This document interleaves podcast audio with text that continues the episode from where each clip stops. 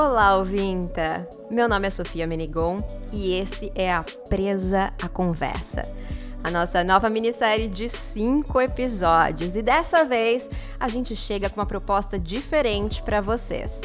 A gente vai ouvir o que os homens têm a dizer sobre várias questões que geralmente a gente só discute aqui entre a gente a partir da nossa própria perspectiva e muito carregadas de culpa, né? Então vamos juntas explorar esse menu com temperos desconhecidos para nós mulheres e que são os pensamentos e sentimentos dos homens. A porta tá sempre aberta, então é só deixar a sua malinha de certezas do lado de fora e vir de asas abertas refletir sobre outros pontos de vista. Para iniciar esse banquete, eu recebo ele, que é terapeuta e mentor de relacionamentos, Marcos Boaventura. Seja muito bem-vindo. Olá, Amada, muito boa noite, muito obrigado pelo convite. Espero colaborar com vocês aqui nesse podcast incrível que está iniciando agora. Maravilha! A gente está aqui, ó. Eu já tô até com água na boca para iniciar a nossa conversa. Então a gente tem, a partir de agora, 25 minutos para decidir se a gente vai ou não comer a sua cabeça no final. vai me contar o sabor depois, né? Vixe, tá preparado? Aham, vamos nessa. Então vamos. Ó, ouvinte, é o seguinte, essa minissérie, ela parte sempre de uma questão ou comentário das nossas ouvintas, enviada lá no arroba podcast Louva Deusa. Então, vamos lá. O comentário que norteia o nosso episódio de hoje é o seguinte, abre aspas, tenho a sensação de que todos os meus crushes evitam se entregar para as relações. Sempre enrolando, com medo e sem querer falar o que sentem de verdade. A gente escolheu esse, Marcos, justamente porque tinham vários comentários muito parecidos, várias perguntas nesse sentido. Então eu já começo jogando para você. Por que, que você acha que esses homens se colocam frequentemente indisponíveis e não parecem saber lidar muito bem com as emoções? Ah, excelente pergunta, né? Em primeiro lugar, a gente falar de homem e falar de emoção, ó, a gente precisa ir lá para o começo da nossa criação, né? do que, que a gente aprende enquanto expressar as emoções, mas indo bem direto para esse ponto do, da indisponibilidade masculina, é uma fuga. É uma fuga justamente para eu não mergulhar nesse oceano profundo, que é o sentir, para eu não mergulhar nesse vínculo mais duradouro, que é o relacionamento, porque eu não sei o que vai ter aí dentro eu não sei o que vai acontecer comigo, eu não sei se vocês vão querer comer minha cabeça lá dentro.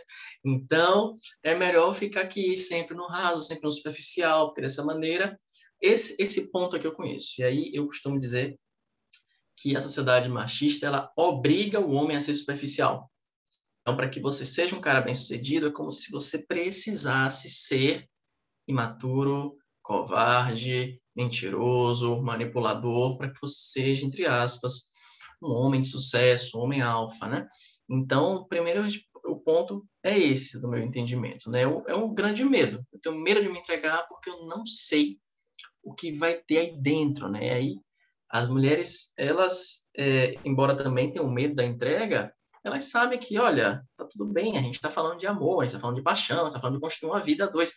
Nossa, mas e se de repente e aí vem aquele mito, não sei se você vai me perguntar mais para frente, mas vem aquele mito de que o homem não sofre, né? E aí ele fica tentando mostrar que não sofre, só que sabe que isso é uma pura mentira, né? A prova viva de que o homem sofre é tanto o cara querendo evitar relacionamento. Hum, então, na verdade, é um grande medo do sofrimento, né? Porque você vai se entregar, você vai sentir, né? A gente vê muito essa é, metáfora desse louva-a-Deus, né? Pensando aqui no, no, inseto, que ele vira, tem a cabeça de 180 graus, a gente sempre fala de homem assim, né? Que eles têm uma visão ampla, né, das situações, mas não tem coragem de comer uma cabeça, de fato, e olhar para dentro de si, né? É meio por aí. E aí tem medo do sofrimento. Quer dizer, exatamente. Fazendo analogia com o mundo feminino, é como se fosse uma mulher que tem medo de brilhar demais. Então, ela nem coloca sua voz no mundo, porque ela tem medo de brilhar, tá muito em destaque, e aí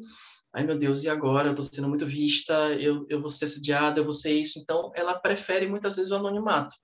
Então, fazendo essa analogia, é como se o homem preferisse ficar na superficialidade. O problema é que a superficialidade do homem machuca as mulheres. E essa timidez feminina não machuca os homens, né? Então, aí existe uma diferença grande. Exatamente. Aproveitando então que você trouxe essa questão de que nos atinge de alguma maneira, né? Eu queria uh, te perguntar o seguinte: qual que é a principal, pensando nesse, nessa temática, a principal queixa das mulheres que chegam até você? Porque eu fico pensando, a gente tá meio que sempre tentando é, resolver a situação dos homens, porque eles não resolvem por si mesmos, né? Então a gente fica nessa tentativa de, pelo amor, me ajuda. Exatamente. A maior queixa é essa, é o cansaço feminino, né?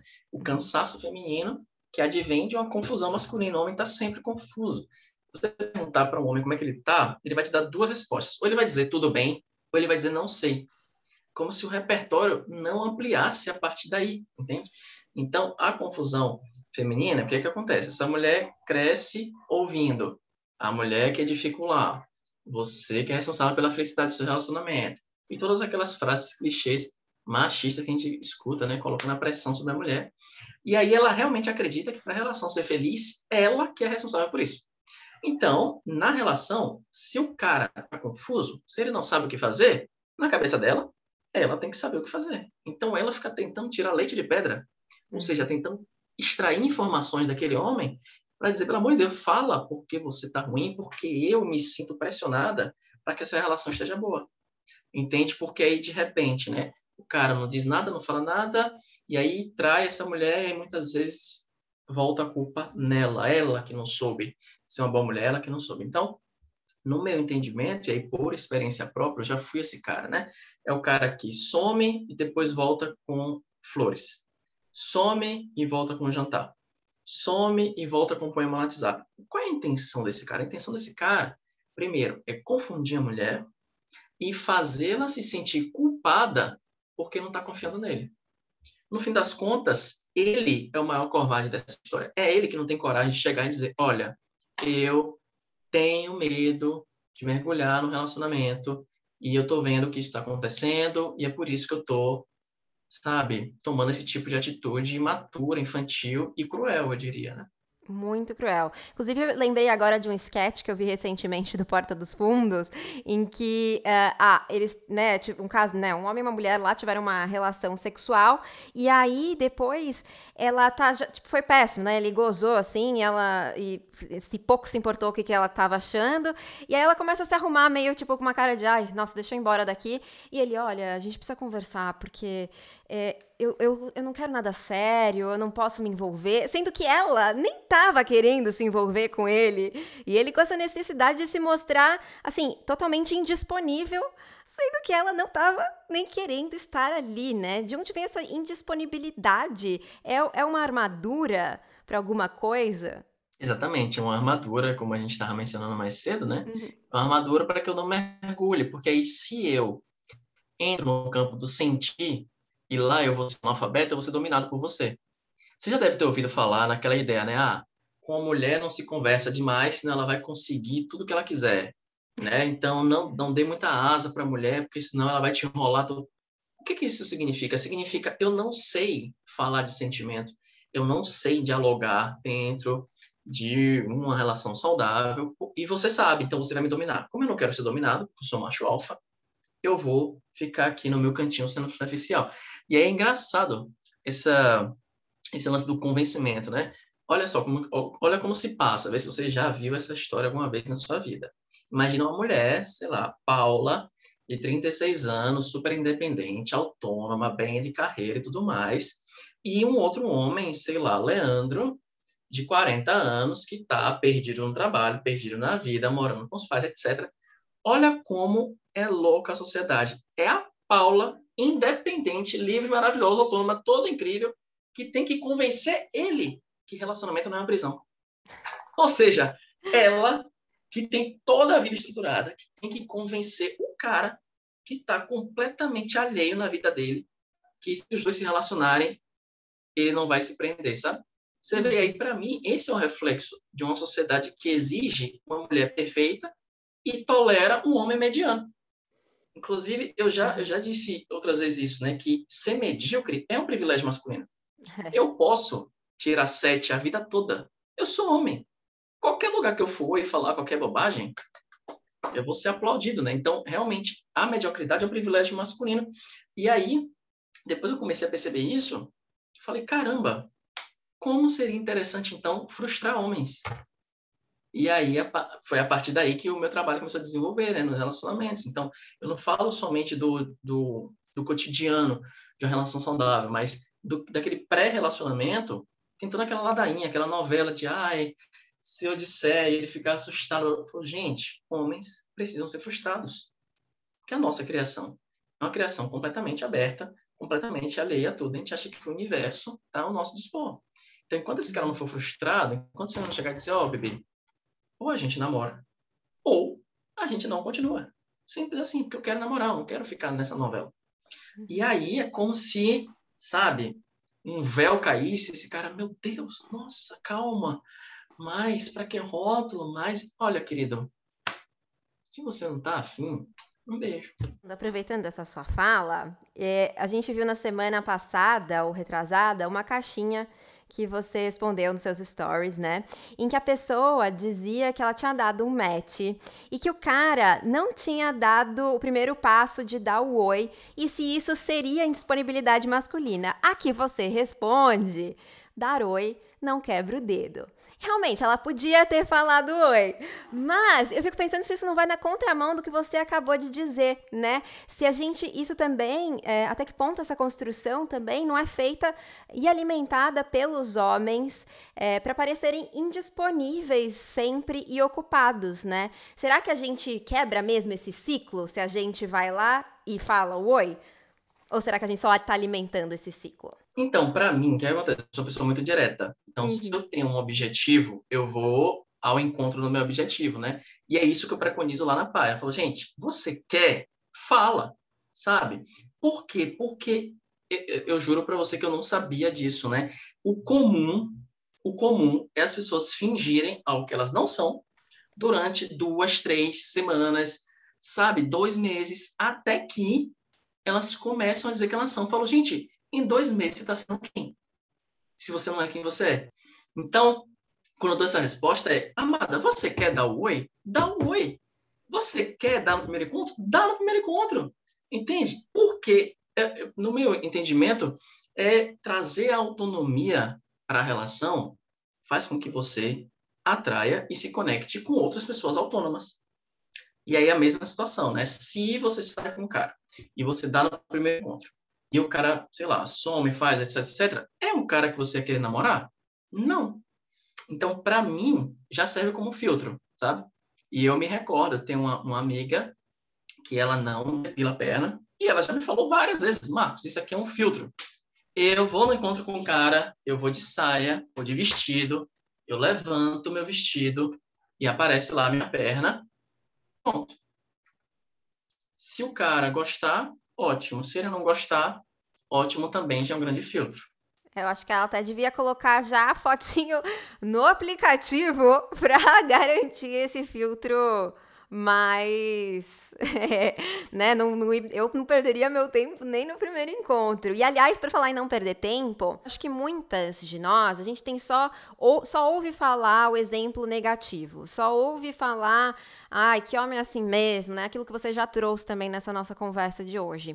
Eu acho que, às vezes, a gente tem uma dificuldade de entender o que é o cara que é emocionalmente maduro e disponível, porque a gente não ouve falar dessa parte. A gente só ouve falar, ah, mas homem é assim mesmo, homem não, não liga, homem, né? E a gente não sabe o que, é, então, de fato, um homem que é emocionalmente maduro e disponível. Então, eu queria te pedir para dizer pra gente quais são os sinais, né? Como que a gente. O é, que, que é esse cara? Quem é esse cara? Excelente pergunta, né? Então, um homem maduro, é, disponível, um homem, eu costumo dizer, inteligente emocionalmente, é um cara que fala em primeira pessoa. Ele fala em como ele se sente, ele fala de opiniões próprias, ele fala, sabe, ele não tenta performar, ele não quer mostrar que ele é melhor que outra pessoa, não. Ele fala da própria vivência, ele fala da própria história e ele demonstra interesse na pessoa, não no que a pessoa vai dar a ele. Consegue perceber a diferença? Sim. Então, se, por exemplo, eu saio com você para conversar com você, eu tenho interesse em você, na sua pessoa, na sua história. Eu não tenho interesse no que você pode me dar, entende? E aí eu sinto que na sociedade esse tipo de relação utilitarista principalmente partindo dos homens, é muito comum. Então, quando você conhece um cara que ele tem interesse naquilo que você gosta, que ele tem interesse na sua história, ele tem interesse no que você trabalha, ele tem interesse tal, tal, esse já é um bom indício de que é um cara tranquilo, é um cara que saiu da casca da superficialidade, né? É, você também me trouxe uma outra questão que foi, ah, a gente não conhece muitos homens assim eu costumo ser sempre esperançoso. Eu costumo ser otimista e eu respondo às mulheres quando tem esse questionamento. Falo, ó, você é uma mulher madura e inteligente emocionalmente? Pronto, se você é, acredita que tem um cara equivalente a você. É como se houvesse uma versão sua masculina. Então, se eu sou essa pessoa, com certeza deve haver pessoas que são como eu. Eu, eu pelo menos, busco pensar dessa maneira otimista, né? É, é um, um bom modo de pensar. Eu, eu tenho, eu acho que um, um, companheiro que ele é emocionalmente maduro, assim, tem, tem se tornado, tem buscado. Acho que assim como eu também busco esse lugar, ele também tem buscado bastante, então eu tenho fé de que existam outros aí também. Mas eu fico pensando assim, né? Você disse essa questão de, ah, se ele demonstra interesse no que você gosta, né, e tal, tal, tal, em você e não mas às vezes tem esse cara também que ele finge que tem interesse em tudo isso, é, que na verdade ele está interesse no que você inter, é, interesse no que você pode dar, né? Que é justamente aquilo que você tinha falado que não era um bom sinal. Então, tem como a gente distinguir? Excelente pergunta também, de novo. Nossa, só excelentes perguntas. Então, eu também costumo defender que não existe cilada quando você expressa seu desejo e coloca seu limite. Entende onde eu quero chegar? Então, se eu, por exemplo, Vou dar um exemplo aqui, tá? Quer dizer que essa é a realidade. Mas se eu digo, olha, eu só vou transar depois de namorar, pronto. O cara pode ficar ali tentando fazer o que for. Eu só vou transar depois de namorar. Entende? Eu coloquei um limite. Ou então, olha, eu quero, sei lá, não é saudável para mim manter uma relação só de sexo, ou eu só quero manter uma relação de sexo. Quando eu digo exatamente o que eu quero, não tem como eu me meter em cilada. Por quê? Porque eu já verbalizei o meu desejo. A pessoa fica se ela quiser, sabe? E aí a pessoa pode ficar até quando ela quiser, e quando ela não quiser mais, eu não vou me sentir traído, porque eu já verbalizei o meu desejo. O que eu vejo que é o problema é se eu conheço uma pessoa e eu saio com essa pessoa, eu quero namorar, em vez de dizer que eu estou em busca de um relacionamento sério, eu fico uma semana, duas semanas, um mês, dois meses com aquela pessoa sem expressar o meu desejo. Por que eu não expresso meu desejo? Porque eu tenho medo de falar e a pessoa ir embora e ativar meus gatilhos de abandono, de rejeição, etc. Então, eu prefiro garantir aquela migalha afetiva do que lidar com o medo da rejeição. Porém, se eu verbalizo os meus desejos desde o começo, eu dou a liberdade à pessoa dela ir embora ou dela ficar. Se ela ficar, já é um grande sinal que aquilo ali tem tudo para dar certo, tem tudo para culminar num relacionamento que é o que eu quero. Se ela for embora, é porque ela já ia embora. É isso que eu gosto de trazer, sabe? Se você conversa com uma pessoa e depois de três meses ela foi embora, é porque essa pessoa, depois de três anos, ia embora também. Porque, na verdade, ela não tem interessado em você. Ela está interessada no que você pode dar. Perfeito. Uma boa, uma boa estratégia aí para as nossas ouvintas detectarem, mas possivelmente elas já estão o quê? enviando esse episódio para os homens da vida delas. E aí eu quero falar agora com esse homem. Então, existem caminhos, né? Se eu me reconheço como um cara que, putz, tenho dificuldade, não consigo me envolver, é, estou sempre fazendo esse jogo do difícil, né? Que fala que a gente que mas eles fazem bastante. Então, esse jogo do difícil e tal, e não quer se comprometer. Identifiquei que eu tenho uma questão com isso quero mudar. Quais são os caminhos? Olha, vai dizer de novo, excelente pergunta, caramba. Olha só, terapia, acompanhamento terapêutico. Eu acho que é uma, o maior gesto de hombridade, de dignidade para um homem, é ele perceber, caramba, eu tenho padrões. E geralmente são três, né? Ou eu fujo, ou eu me escondo, ou eu calo. Geralmente o homem, ele vai para esses três padrões aí, de fugir, se esconder ou calar, porque é como ele não acessa as emoções, entende? Uhum. Então, você já deve ter ouvido relatos de mulheres que são punidas com o silêncio do parceiro, né? O cara não fala nada. Tá, uhum. como é que você tá? E o cara não diz nada. Então, é aquele homem que pega as coisas, vai embora e volta duas semanas depois. Ou então aquele cara que sai por aí ninguém sabe onde ele vai. Então, esses padrões, uma vez que eu entendo que eu possuo, eu vou para terapia, olhar para eles. Por quê? Onde é que eu aprendi? É, desde quando eu tenho um comportamento de fugir dos meus problemas? Porque, na verdade, um cara que foge no amor é um cara que foge no trabalho, é um cara que foge na família, é um cara que foge na saúde. Então, a vida inteira desse cara leva com base na fuga. Ele leva com base na confusão. Então, ele precisa entender quando isso aconteceu e por que ele faz dessa maneira, o que, que ele está querendo evitar de sentir. Então, para mim, o principal ponto é homens buscarem acompanhamento terapêutico. E aí, quando eu falo de homem buscar acompanhamento terapêutico, não é para agradar a mulher, porque por que, eu estou dando risada, né? Porque eu já fiz rodas de masculinas, rodas de homens, e aí vários chegam lá porque minha esposa disse que se eu não viesse a gente ia separar. Hum. Ah, porque eu só estou aqui para salvar meu casamento. Ah, porque eu vejo um cara completamente alheio à própria vida. São homens que não conseguem pensar com a própria cabeça, sabe? Não consegue tomar uma decisão para benefício próprio. Um cara que não cuida de si, não cuida da sua saúde, não cuida de nada. Porque vive ou com medo que a, que a relação acabe, ou querendo que a relação acabe não diz, sabe? Então, no meu entendimento, quando eu digo e eu faço apelo, né, para que homens busquem acompanhamento terapêutico, e existem várias iniciativas de acompanhamento terapêutico até gratuitas, né? é para isso, é para que esse cara volte a exercer o protagonismo da sua vida. Porque, vou te fazer uma pergunta aqui, Sofia, você responde. Tá. Um homem que se ama, ele é mais atraente? Opa, pois eu é. acho, muito. Aí tá a resposta, né? E aí, da mesma maneira que eu acompanho mulheres nesse assunto, eu também acompanho homens, né? Daqueles, daqueles perfis de Instagram, sabe? Uhum. Aqueles perfis macho alfa, manual do macho alfa, etc. Às vezes outra eu vou lá ver o que os homens estão dizendo para não ficar muito distante na minha bolha, né? Uhum. E aí eu escuto, ah, porque hoje em dia é difícil encontrar uma mulher parceira. Hoje em dia todas as mulheres são interesseiras. Hoje em dia, aí você vai ver interesse em quê? Cara, não tem nada. Tem nada. Não, porque mulher é interesseira. Interessada em quê, meu querido? Mas por que, que tem esse pensamento? Né? Porque na cabeça dele, o maior medo é ser usado, é ser manipulado pela mulher, e ele não pode ser manipulado pela mulher porque ele é macho.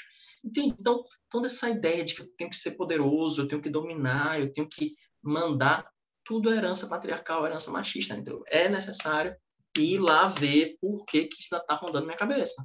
Bora pra terapia, meu povo. É isso que resolve. A... Ó, o eu falo, falei pro meu pai esses dias, pai, ó, se todo mundo fizesse terapia, o mundo não estaria como está hoje, não, estaria bem melhor. E Marcos, como é série nova, a gente vai também de quadro novo, então. Desvia a cabeça!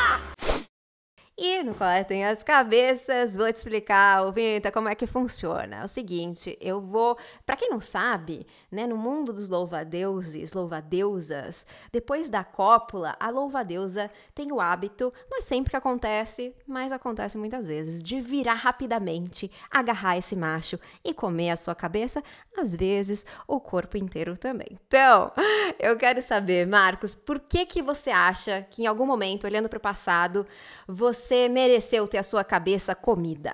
Ai, ai, ai, ai, não vou fugir dessa, não vou me esconder, não vou me calar, vou dizer. Então, lá para os idos dos meus 22 anos, eu conheci uma mulher incrível e eu era esse cara, né? Ah, não quero me envolver, blá, blá, blá, aquela conversa que a gente já sabe. E ela era super aberta, disponível, super íntegra emocionalmente. E eu estava no conflito interno. Eu estava no conflito interno de eu queria algo sério, mas ao mesmo tempo ainda naquela mentalidade de, ah, mas eu não quero perder minha liberdade, porque ainda tem essa, né? Homem, quanto mais mulheres você fica, mais homem você é na é. sociedade, é. né? Eu ainda pensava assim. Então, eu me arrependo muito de tê-la enganado, de dizer para ela que é, ficar prometendo que a gente ia namorar, prometendo, prometendo, prometendo, no fim das contas, nada, e buscar outras mulheres e tudo mais. Eu realmente me arrependo disso, porque ela é uma mulher incrível. E, enfim, hoje eu, hoje eu enxergo isso como aprendizado, né? Mas naquela época foi algo bem duro quando eu me dei conta que eu estava machucando uma pessoa incrível para mim, que depois a gente teve a oportunidade de conversar e eu pude pedir desculpas, pedir perdão e, enfim, fazer as pazes. Mas realmente não tenho orgulho do que eu fiz e é isso, né? Naquele momento eu merecia ter a cabeça cortada. a cabeça comida, mas que bom que vocês conseguiram conversar depois e você conseguiu falar isso para ela. E olha, apesar da nossa conversa ter sido muito deliciosa, eu vou dizer que você conseguiu escapar do nosso banquete, então não vamos comer a sua cabeça hoje.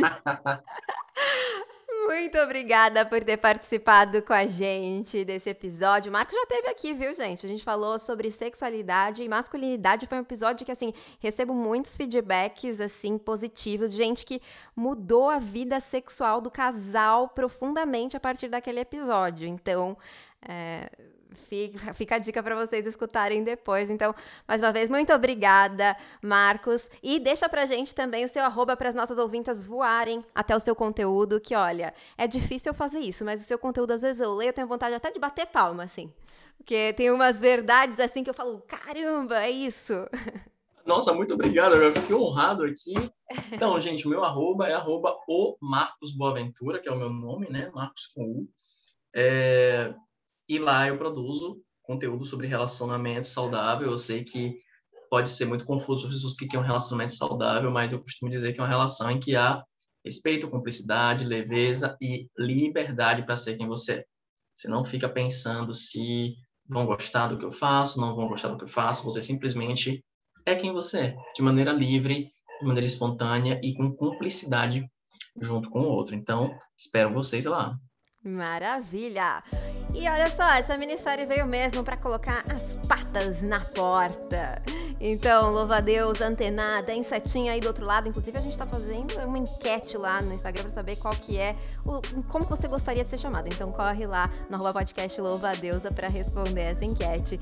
E por aqui, né, a gente vai ficando, sim, com água na boca pro próximo episódio. E eu vou dar um spoiler para você. No próximo episódio, a gente vai, vai tentar entender por que que ele não tá preocupado com o seu prazer, só tá preocupado com o prazer dele mesmo. Olha, hum, vai dar o que falar. Então, já segue a gente aqui nessa plataforma de áudio que você está nos escutando pra saber, ser notificado assim que sair esse episódio. E como sempre, ouvinta, eu desejo que você esbarre e se relacione com homens e outras pessoas cada vez mais bem resolvidas consigo mesmas. E até a próxima!